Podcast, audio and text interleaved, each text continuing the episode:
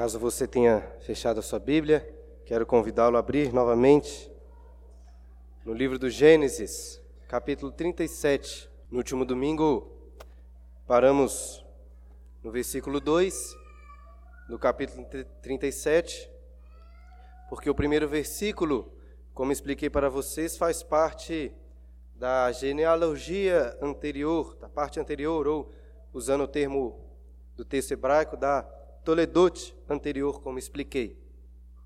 E se da última vez eu preguei um texto pouquíssimo conhecido, o capítulo 37 inicia uma das histórias mais conhecidas das Escrituras.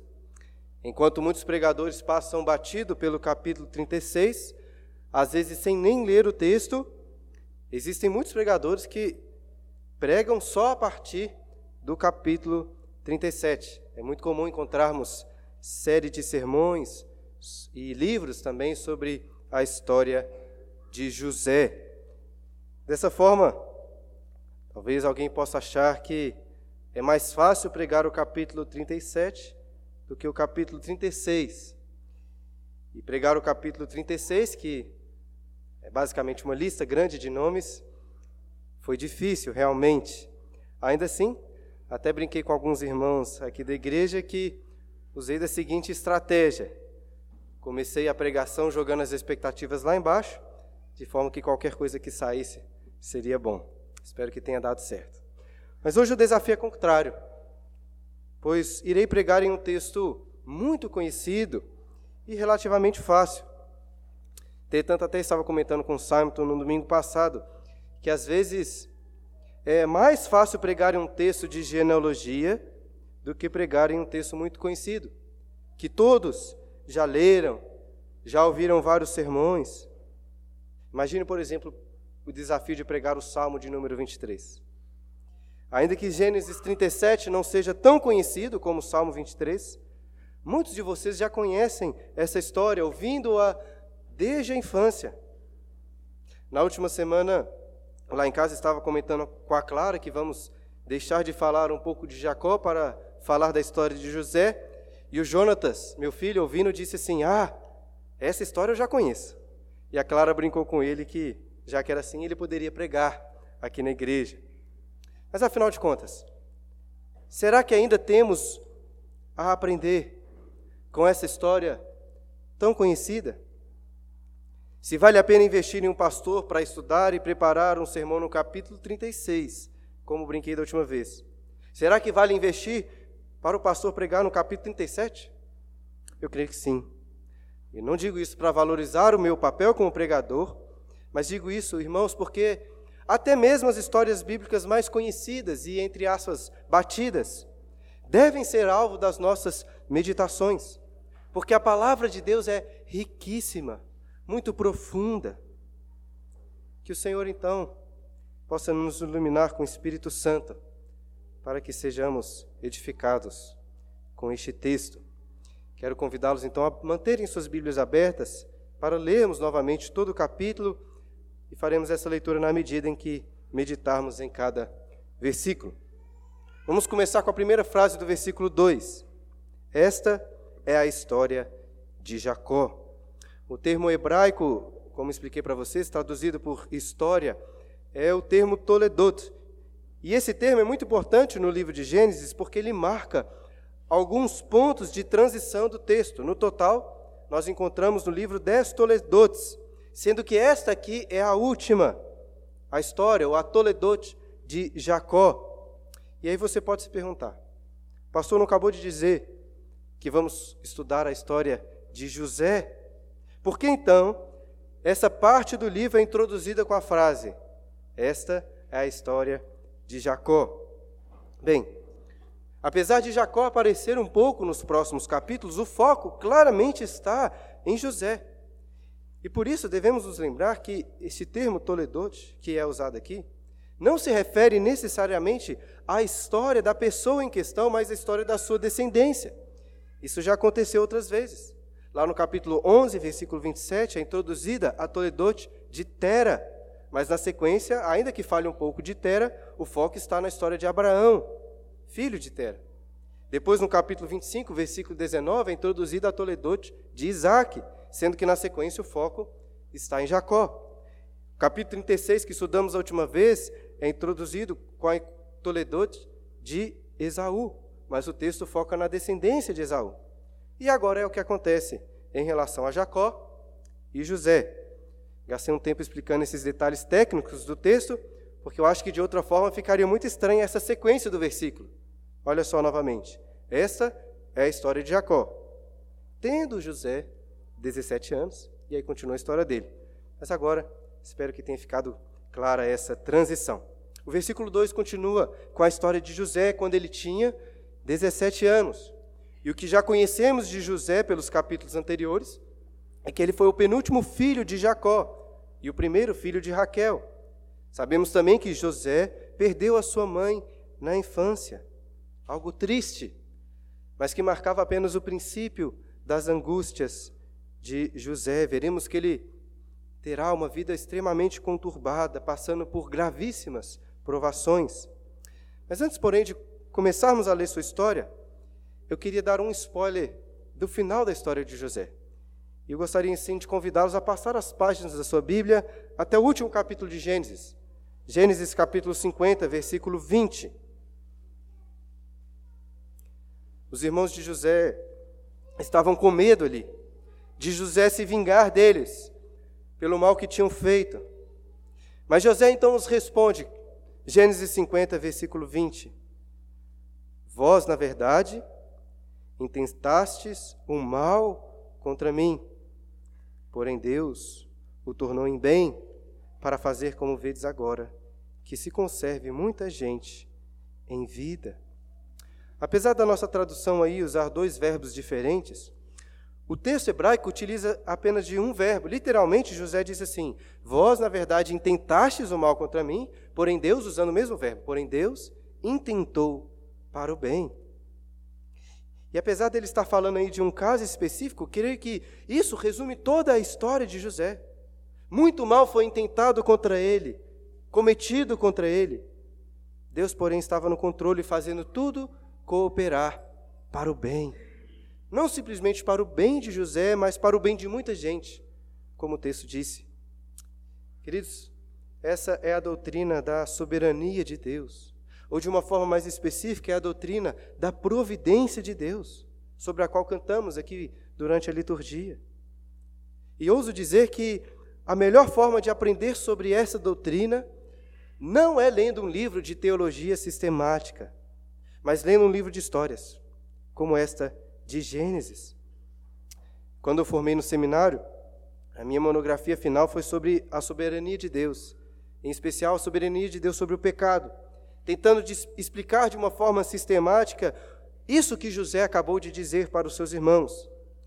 Não é um trabalho assim lá de grande qualidade, mas ainda que fosse, é muito melhor conhecer a doutrina da soberania de Deus, da providência de Deus, através de histórias, de experiências concretas da vida. Não é à toa, irmãos, que a Bíblia, em sua grande maioria, é um livro de histórias. E a história de José, que vamos começar a estudar hoje, é uma das histórias bíblicas que revelam mais claramente a doutrina da boa providência de Deus conduzindo todas as coisas para o bem.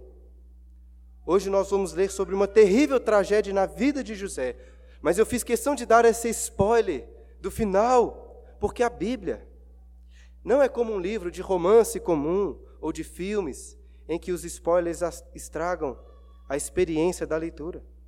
A Bíblia foi escrita para ser lida várias vezes, em meditação, juntando todas as partes, inclusive até mesmo os bons romances costumam ser melhor aproveitados quando você já sabe o final.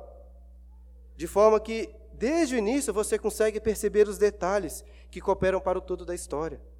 Creio que essa é a melhor maneira de estudar a história de José. Por isso comecei pelo final, mas vamos voltar agora ao início.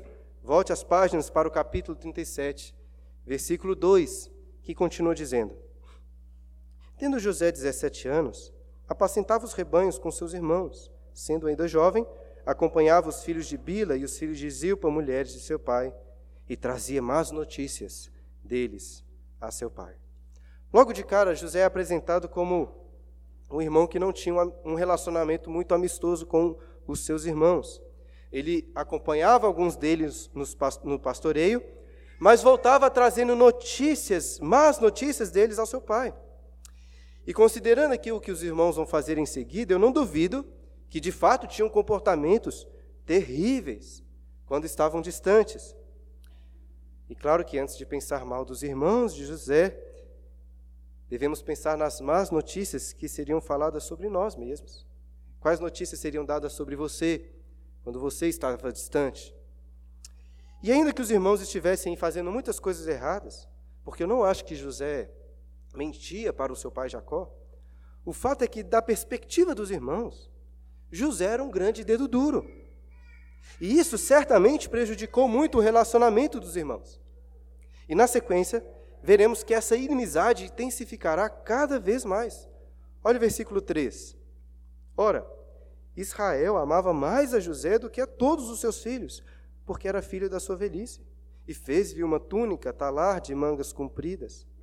Vendo, pois, seus irmãos que o pai amava mais, o amava mais que a todos os outros filhos, odiaram-no e já não lhe podiam falar pacificamente. Jacó sofreu antes na pele a angústia de ter um pai que amava mais o seu irmão.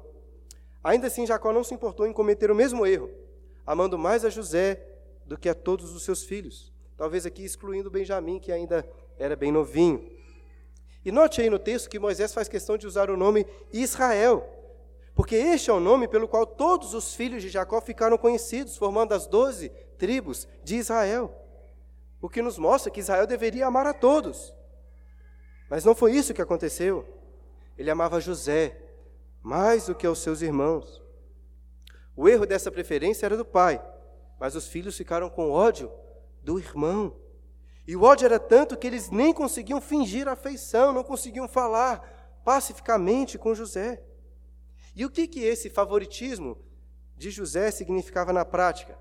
Não sei se Jacó separava lá sobremesa extra para José, se trazia brinquedos novos para ele desde a infância. O fato é que Jacó não escondia o seu favoritismo. E a evidência mais clara disso foi quando ele fez para José uma túnica talar de mangas compridas. Na verdade, não é tão fácil saber o real significado do termo, que é traduzido aí por mangas compridas. Algumas traduções antigas, como a Septaginta e a Vulgata Latina, falavam de uma túnica de muitas cores. Talvez a tradução de alguns aqui seja dessa forma. E é por isso que você já deve ter visto em algumas histórias de crianças José com uma túnica bem colorida. De toda forma, independente de como traduzir, o fato é que essa era uma túnica muito especial. Inclusive uma túnica talar que provavelmente indicava que Jacó havia escolhido José para ser para ter o direito de primogenitura. Porque é isso que vai ficar evidente depois. José será o filho primogênito escolhido por Jacó.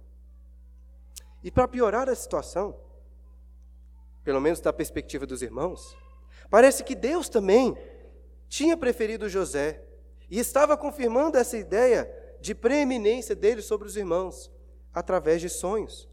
Olha agora versículo 5. Teve José um sonho e o relatou a seus irmãos. Por isso o odiaram ainda mais. Pois lhes disse: Rogo-vos, ouviste o sonho que tive?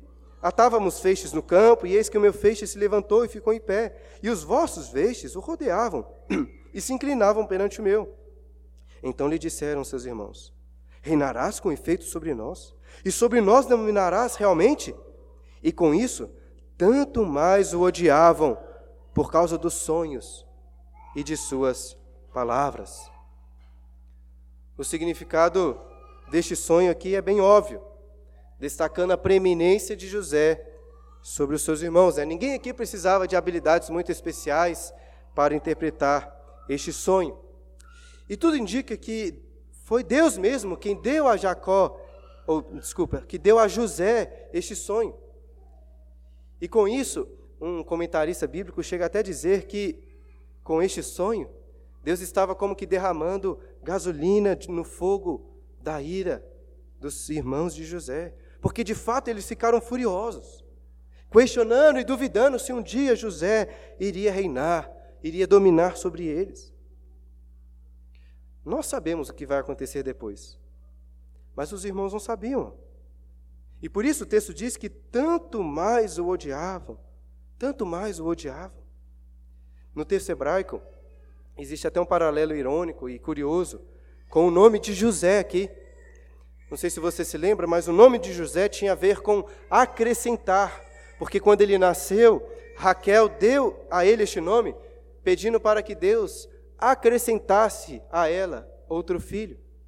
E agora o texto, literalmente, usando o nome de José, ou um nome paralelo, diz que os irmãos acrescentaram, ou parafraseando, eles josearam ainda mais ódio aos seus corações. E para piorar, José tem um segundo sonho, versículo 9. Teve ainda outro sonho, eu referi aos seus irmãos, dizendo: Sonhei também que o sol, a lua e as onze estrelas se inclinavam perante mim. Contando-o a seu pai e a seus irmãos, repreendeu o pai e lhe disse: Que sonho é esse que tiveste? Acaso viremos eu e a tua mãe e teus irmãos a inclinar-nos perante ti em terra? A história de José, como um todo, é marcada por alguns sonhos proféticos. E sempre esses sonhos acontecem em pares. Não porque os eventos profetizados irão acontecer duas vezes, mas porque são repetidos ali para autenticar ou confirmar a sua autenticidade. Entretanto, dessa vez, nem mesmo Jacó deu razão a José. É difícil aqui de imaginar o sol e a lua se dobrando, mas Jacó ali se viu claramente representado nessa figura junto com a mãe de José, como ele diz. Não sei se ele referia a Raquel, que já estava morta, ou talvez a Lia, que agora talvez servia como madrasta para José. Mas de toda forma, apesar do seu grande amor pelo filho, até Jacó achou que com essa José foi longe demais. Alguns comentaristas e pregadores defendem muito a atitude de José aqui, enquanto outros acham que ele fez errado ao referir esses sonhos aos seus irmãos. Eu acho que, no mínimo, ele foi bem ingênuo. Poderíamos até desculpá-lo, já que ele tinha apenas 17 anos, mas ainda assim, poderíamos desculpá-lo pelo primeiro, mas em contar o segundo sono, o segundo sonho, parece sim muita falta de noção. Podemos no máximo dar um desconto já que ele tinha 17 anos e jovens de 17 anos não são conhecidos por terem muita boa noção das coisas. Né? Além dos meus pais que estão aqui, tem uma outra pessoa que eram amigos próximos na minha infância e na minha adolescência. O Gibran, por exemplo, poderia contar coisas vergonhosas a meu respeito, quando tinha 17 anos. Mas ele não vai fazer isso, obviamente, já que as histórias dele são piores. Poderia contar também por vingança, né? Enfim, ninguém aqui, ninguém aqui deve ter muito orgulho da época em que tinha 17 anos, excetuando talvez aqueles que têm 17 anos hoje. Mas muito provavelmente vai chegar a hora de você voltar atrás e pensar assim: nossa, como eu era sem noção. E José, apesar de ser muito piedoso, não tinha muita noção das coisas. Portanto, jovens, nesse detalhe aqui, uma aplicação para vocês. Independente da interpretação correta aqui da atitude de José, o fato é que quando você tem 17 anos, você vai querer falar tudo o que vem na sua mente. Mas você não precisa fazer isso. Esse conselho, inclusive, serve não só para quem tem 17 anos, mas para todas as pessoas que têm até uns 170 anos. Né? Depois dos 170, aí você pode falar o que você quiser. Mas voltando ao texto, o mais importante, que eu não quero que vocês percam de vista aqui, é que Deus é soberano até mesmo sobre a falta de noção de José. O relato desses sonhos irá contribuir para aumentar o ódio e também o ciúme dos irmãos. Mas com isso, desenrolar os planos que Deus tinha para José. Olha o versículo 11. Seus irmãos lhe tinham ciúmes. O pai, no entanto, considerava o caso consigo mesmo. Apesar da repreensão, Jacó agora estava considerando toda essa situação consigo mesmo. Talvez até percebendo que tinha algo importante nesses sonhos, afinal de contas, Jacó também já tivera sonhos estranhos antes, importantes. Por outro lado, os irmãos tiveram ciúmes de José. E eu acho que dá para entender um pouco o lado deles aqui. Nós já conhecemos o restante da história de José. Mas, sendo bem sincero, se fosse possível aqui ignorar todo o resto, a primeira impressão que o texto nos dá sobre José não é assim das melhores. Um jovem, favorito, mimado, dedo duro, sem noção, e aparentemente aqui bem cheio de si, né, contando para todo mundo os sonhos que ele teve. É claro que José vai se provar um homem muito temente a Deus, muito piedoso. Mas eu quero que vocês percebam que os irmãos dele não conseguiam enxergar dessa forma. O texto diz que eles tinham ciúmes. E não pense aqui numa simples inveja. Pelo contexto, esse ciúme parece ser ainda mais intenso do que o ódio que foi destacado antes. Porque, a meu ver, existe uma clara aqui progressão no texto. O versículo 4 disse que eles o odiaram. O versículo 5 diz que o odiaram ainda mais. E o versículo 8, né, no seu sentido literal, disse que eles acrescentaram ainda mais ódio neste pacote. Dessa forma, o versículo 11 narra o sentimento mais intenso, mais acumulado de todos. Não é uma simples inveja que talvez você tenha por alguém e deixe para lá. Esse era um ciúme tão intenso que os corações dos irmãos exigiam reparação, exigiam vingança. Eles só precisavam de uma oportunidade para extravasar todo o ódio dos seus corações. E, infelizmente, é essa oportunidade que vai aparecer para eles a seguir. Eu digo infelizmente porque, de fato, o que vai acontecer é terrivelmente triste. Entretanto, mais uma vez, quero lembrá-los da providência divina. Os irmãos intentaram o mal, mas Deus intentou o bem. Versículo 12. E como foram os irmãos apacentar o rebanho do pai em Siquém?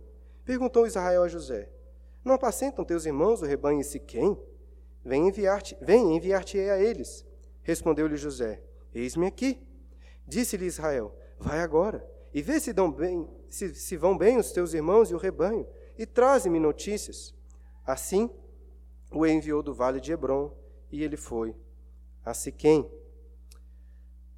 As coisas estão prestes a piorar na história de José, mas as virtudes dele começam a aparecer. Rapazes de 17 anos não costumam nem levar o lixo sem reclamar. Mas José está aqui pronto para obedecer ao seu pai, a fazer uma longa viagem, para saber como os irmãos estavam. A resposta de José aqui, eis-me aqui, é maravilhosa, é música para o ouvido de pais.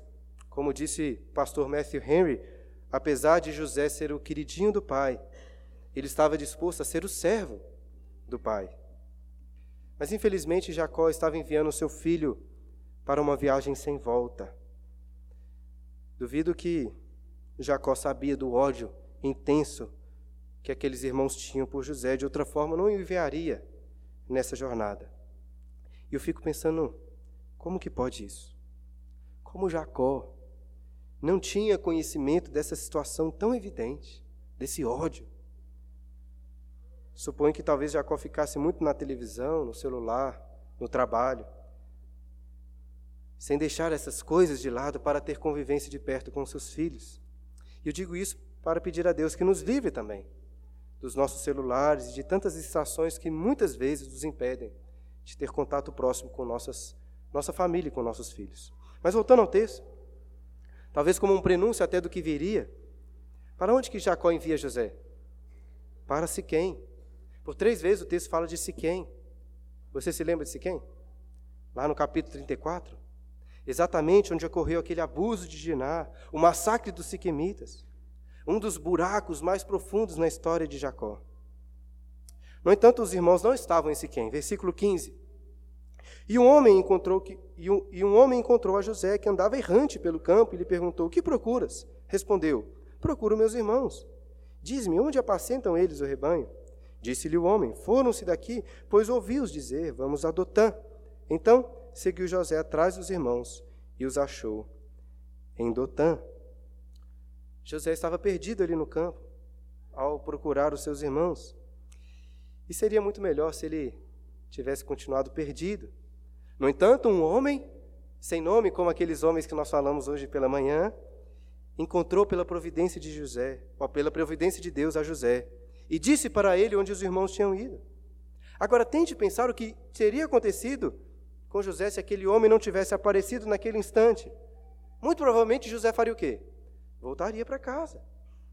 Irmãos, o texto não diz, nem precisa dizer, mas foi Deus que, através de meios ordinários, levou aquele homem até José. A providência de Deus estava guiando todas as coisas nos mínimos detalhes. Deus intentou para o bem aquilo que os irmãos intentaram para o mal. Olha o versículo 18. De longe o viram e antes que chegassem conspiraram contra ele para o matar. E diziam ao outro: Vem lá o tal sonhador. Vinde, pois, agora, matemo-lo e lancemo-lo numa dessas cisternas e diremos: Um animal selvagem o comeu. E vejamos em que lhe darão os sonhos.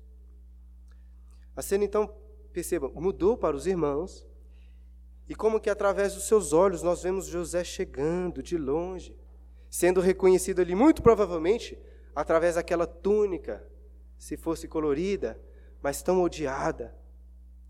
Como bem colocou um comentarista, ao usar essa túnica em Dotã diante dos irmãos, José estava como aquele que balançava, aquele que balança uma bandeira vermelha para o touro diante de um touro raivoso. Porque ao avistar José, os irmãos perceberam a oportunidade de matá-lo e aí encobrir a sua morte, dizendo que um animal havia o comido. Note, inclusive, que o ódio que eles tinham era pelos sonhos de José, dizendo: Vem lá o tal sonhador, vamos ver agora o que vai acontecer com os sonhos dele, agora que vamos matá-lo. Conhecendo o final da história, percebemos até uma grande ironia nesse plano. Como colocou o pastor João Calvino, os filhos de Jacó conspiram matar a própria pessoa, sem a qual eles não poderiam sobreviver depois. Mas os planos irão mudar logo a seguir, o que não significa que as coisas vão melhor, melhorar muito para José. Olha o versículo 21. Mas Rubem, ouvindo isso, livrou das mãos deles e disse: Não lhe tiremos a vida. Também lhes disse Rubem: não derrameis sangue, lançai-o nessa cisterna que está no deserto, e não ponhais mão sobre ele. Isso disse para o livrar deles, a fim de o restituir ao pai. Mas logo que chegou José a seus irmãos, despiram-no da túnica, a túnica talar de mangas compridas que trazia, e tomando-a, lançaram-no na, lançaram na cisterna vazia, sem água. Então Rubem propõe aos irmãos que mudassem o plano de ação. Ao invés de derramar o sangue do irmão, eles poderiam lançá-lo em uma cisterna ali no deserto. O autor deixa claro para nós que a intenção de Rubem era tirar depois José da cisterna, provavelmente quando ninguém estivesse vendo, e assim restituí-lo ao pai.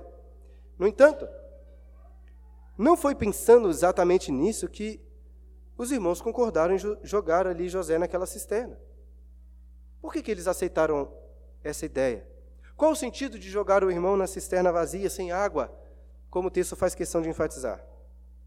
A meu ver, a ideia fica clara: a ideia deles era deixar José morrendo ali, morrendo de sede, de fome, sem que eles mesmos tivessem que sujar as suas mãos com o sangue do irmão. Um plano terrível. Acho que pior do que assassinar uma pessoa a sangue frio é deixá-la aprisionada para morrer de fome e de sede. Mas Deus estava guiando todos os planos por mais terríveis que fossem. Porque se Rubem não tivesse livrado José do assassinato a sangue frio, a história de José teria encerrado aqui. Os irmãos queriam deixar José morrer de fome e de sede. Mas, ironicamente, Deus estava orquestrando todos esses eventos para que um dia José livrasse os seus irmãos de morrerem de fome e de sede. Nada é dito agora, mas depois, lá no capítulo 42, versículo 21, ficará bem claro que os irmãos de José ficaram por muitos anos como que atormentados por causa desse dia, deste evento. O texto diz lá que eles viram a angústia de José nesse dia, quando rogavam, quando rogava a eles, mas eles não quiseram acudir. Ao invés de acudir, enquanto José gritava talvez ali do fundo do poço, os irmãos se sentaram para comer. Versículo 25 começa dizendo: Ora, sentando-se para comer pão. Como disse também pastor João Calvino, comentando essa atitude, essa é uma surpreendente barbaridade. Eles acabaram de arrancar a túnica do irmão, lançaram-o no buraco e o deixaram ali para morrer de fome. E logo depois viram um para o outro e, disse, e disseram: Ó, oh, acho que está na hora do almoço. Vamos comer. Ninguém aqui parece ter remorso ou sofrimento. Ninguém nem mesmo perdeu o apetite. Fica até pensando se eles chegaram a dar graças a Deus antes de partirem o pão. Que tragédia, irmãos. E enquanto ali comiam, surgiu uma nova possibilidade. Versículo 25 aí na continuação. Ora, sentando-se para comer pão, olharam e viram que uma caravana de ismaelitas vinha de Gileade. Seus camelos traziam aromatas, bálsamo e mirra que levavam para o Egito. Então disse Judá aos seus irmãos: De que nos aproveita matar o nosso irmão e esconder-lhe o sangue? Vinde, vendamo-lo aos ismaelitas. Não ponhamos sobre ele a mão, pois é o nosso irmão e nossa carne. Seus irmãos concordaram. E passando os mercadores midianitas, os irmãos de José o alçaram e o tiraram da cisterna, e o venderam por vinte ciclos de prata aos ismaelitas. Estes levaram José ao Egito. Tudo aqui parece muito casual e ordinário, a chegada daqueles ismaelitas, e de fato era. Mas, como eu tenho destacado, era Deus que estava conduzindo todos os eventos nos mínimos detalhes, inclusive conduzindo aquelas caravanas de midianitas, que eram também ismaelitas, por aquele lugar. E ao avistá-los, Judá teve uma ideia: de que nos aproveita matar o nosso irmão, que era a ideia anterior. Ou seja, eu sei que nós temos ódio de José, mas o que, que nós vamos ganhar em deixá-lo morrer de fome no deserto? E note que Judá até argumenta com José, dizendo: Olha, ele é o nosso irmão, ele é nossa carne. Mas no final das contas, eu acho que isso era só uma desculpa esfarrapada, porque Judá queria mesmo era lucrar com tudo isso. E assim eles tiraram José da cisterna e o venderam por 20 ciclos de prata. Não consigo nem imaginar se eles conseguiram desfrutar do que compraram depois com esse dinheiro sujo. E enquanto isso, Rubem, que queria salvar o irmão, não estava presente. O texto continua, versículo 29. Tendo Rubem voltado à cisterna, eis que José não estava nela. Então rasgou as suas vestes. E voltando a seus irmãos, disse: Não está lá o menino? E eu? Não está lá o menino? E eu? Para onde irei? Veja que Rubem parece que é sincero no seu sofrimento, sem coragem até mesmo de voltar para casa e encarar o seu pai. Ainda assim, eu fico pensando se ele não deveria ter coragem de fazer algo mais. Se ele queria realmente salvar o irmão, por que não pegar aquela prata e correr atrás dos ismaelitas? Muitas vezes nós agimos assim. Sofremos porque algo vil foi cometido, mas não fazemos nada para tentar reparar o erro. Os irmãos, ao invés de tentar reparar o erro, seguiram com o plano de encobrir este erro. Olha o versículo 31. Então tomaram a túnica de José, mataram um bode e a molharam no sangue. E enviaram a túnica de talar de mangas compridas. Fizeram-no na levar a seu pai e lhe disseram: Achamos isto. Vê se é ou não a túnica de teu filho. É com muita frieza. Os irmãos matam um bode e molham a túnica de José no sangue e enviam para o pai. E note que eles nem precisaram de dizer nada. Só pediram para perguntar: Essa aí é a túnica do teu filho? Versículo 33. Ele a reconheceu e disse: É a túnica do meu filho. Um animal selvagem o terá comido, certamente José foi despedaçado. Então Jacó rasgou as suas vestes e se cingiu de pano de saco e lamentou o filho por muitos dias. Jacó, no passado, enganou Isaac, seu pai, usando ali o churrasco de um animal e a roupa do seu irmão. Agora são os seus filhos que o enganam com o sangue de um animal e com a roupa do irmão. Mas diferente de Isaac, Jacó vai demorar muitos anos para descobrir que estava sendo enganado. Por enquanto, era só tristeza. E ainda que ele não tivesse aqui uma culpa direta pela morte do filho, eu imagino que na mente de Jacó, ao ter enviado o seu filho a seus irmãos, percebeu que havia enviado o seu filho para a morte. E nada podia consolar Jacó. Olha o versículo 35. Levantaram-se todos os seus filhos e todas as suas filhas para o consolarem. Ele, porém, recusou ser consolado e disse: Chorando, descerei a meu filho até a sepultura. E de fato chorou seu pai. Note que os irmãos aqui, com o coração de pedra, até tentaram consolar o pai, mas Jacó estava inconsolável. Diante das mortes anteriores, da morte de Débora, da morte de Raquel, da morte de Isaac no capítulo 35, Jacó até pareceu lidar muito bem com o luto, apesar da tristeza. Mas agora nada podia consolá-lo, ele não via mais esperança. Ele iria chorar e ficar de luto até o dia da sua morte, quando descesse à sepultura para encontrar José. Mas a conclusão de Jacó estava errada, porque havia uma esperança. Ele não desceria ao seu filho na sepultura, mas desceria ao seu filho no Egito. Como o texto continua a mostrar, José não estava morto. Versículo 36. Entre mentes, os midianitas venderam José no Egito a Potifar, oficial de Jacó, comandante da guarda. Jacó achava que veria o seu filho apenas na sepultura, mas o capítulo termina lembrando que José não estava morto.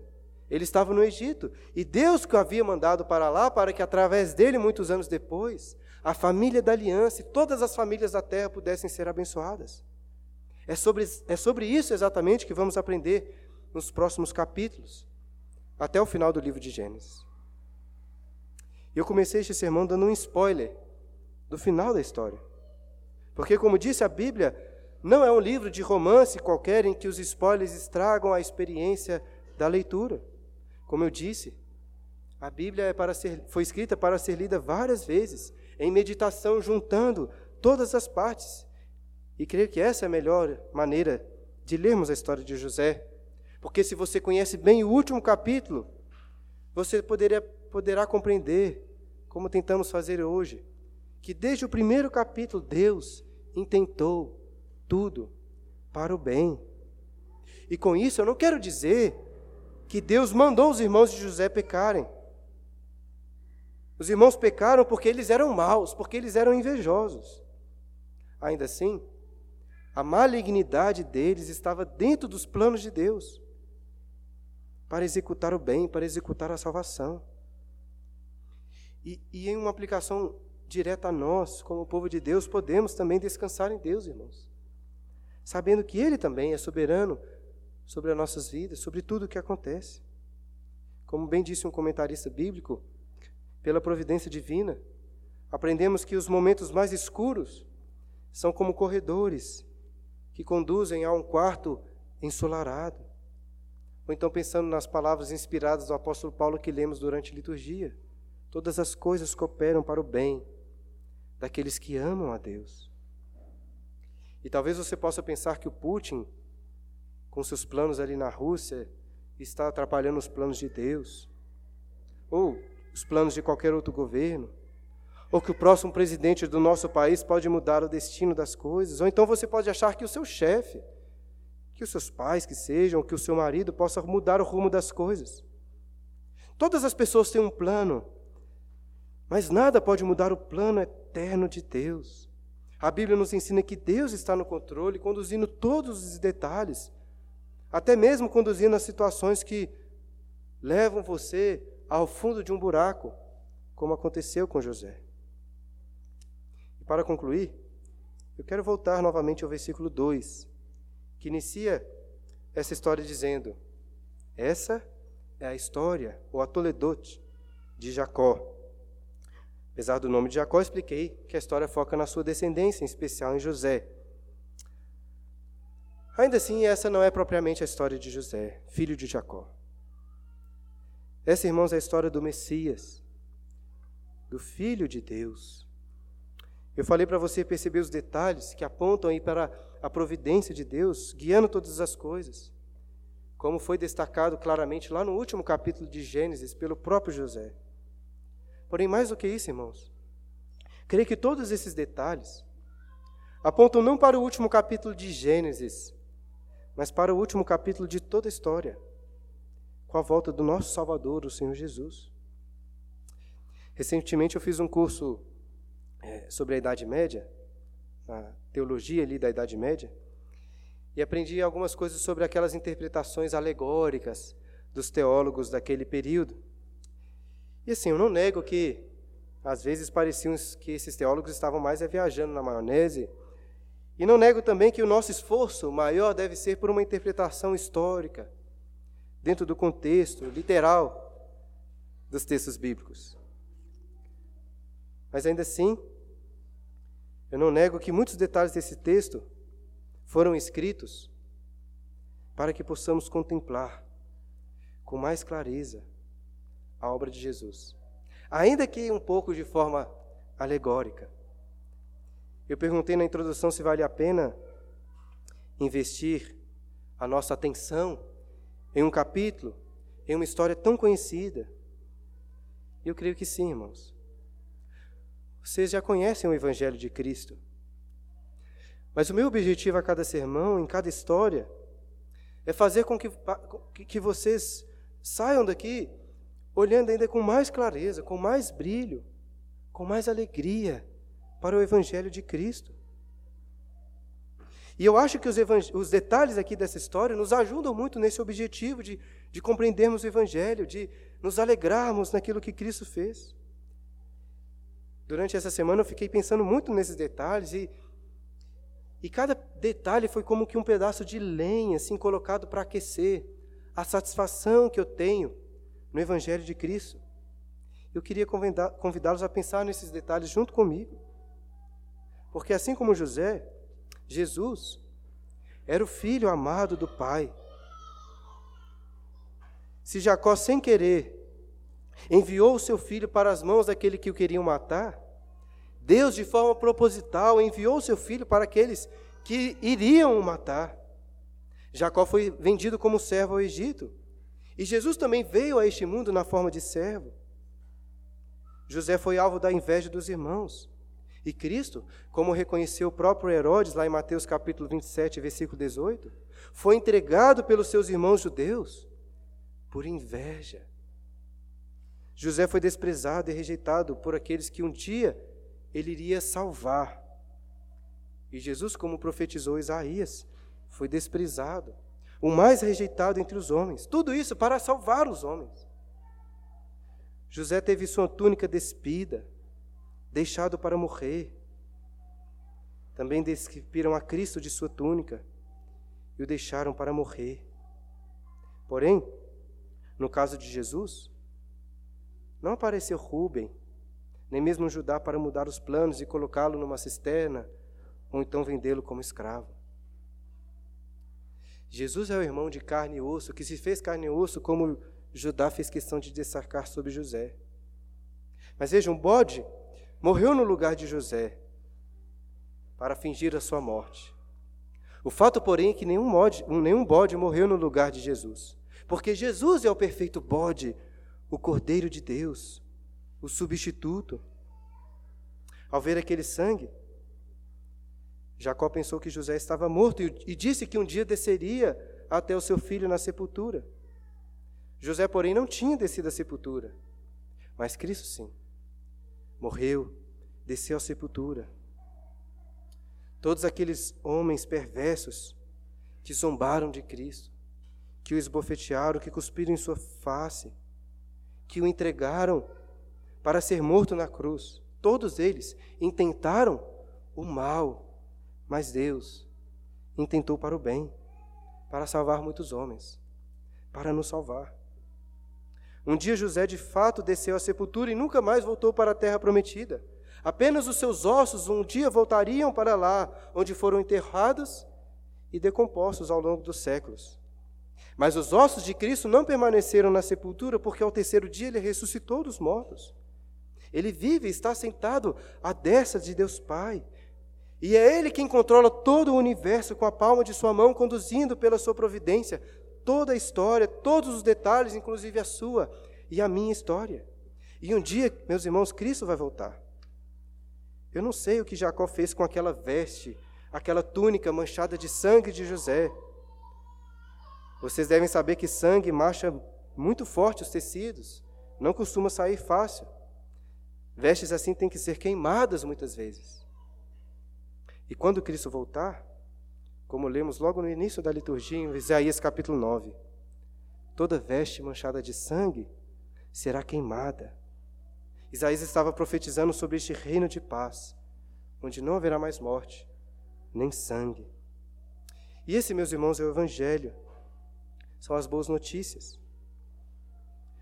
José contava más notícias de seus irmãos, e certamente contaria péssimas notícias nossas também, porque somos todos pecadores. Mas as boas notícias é que Cristo veio para nos salvar.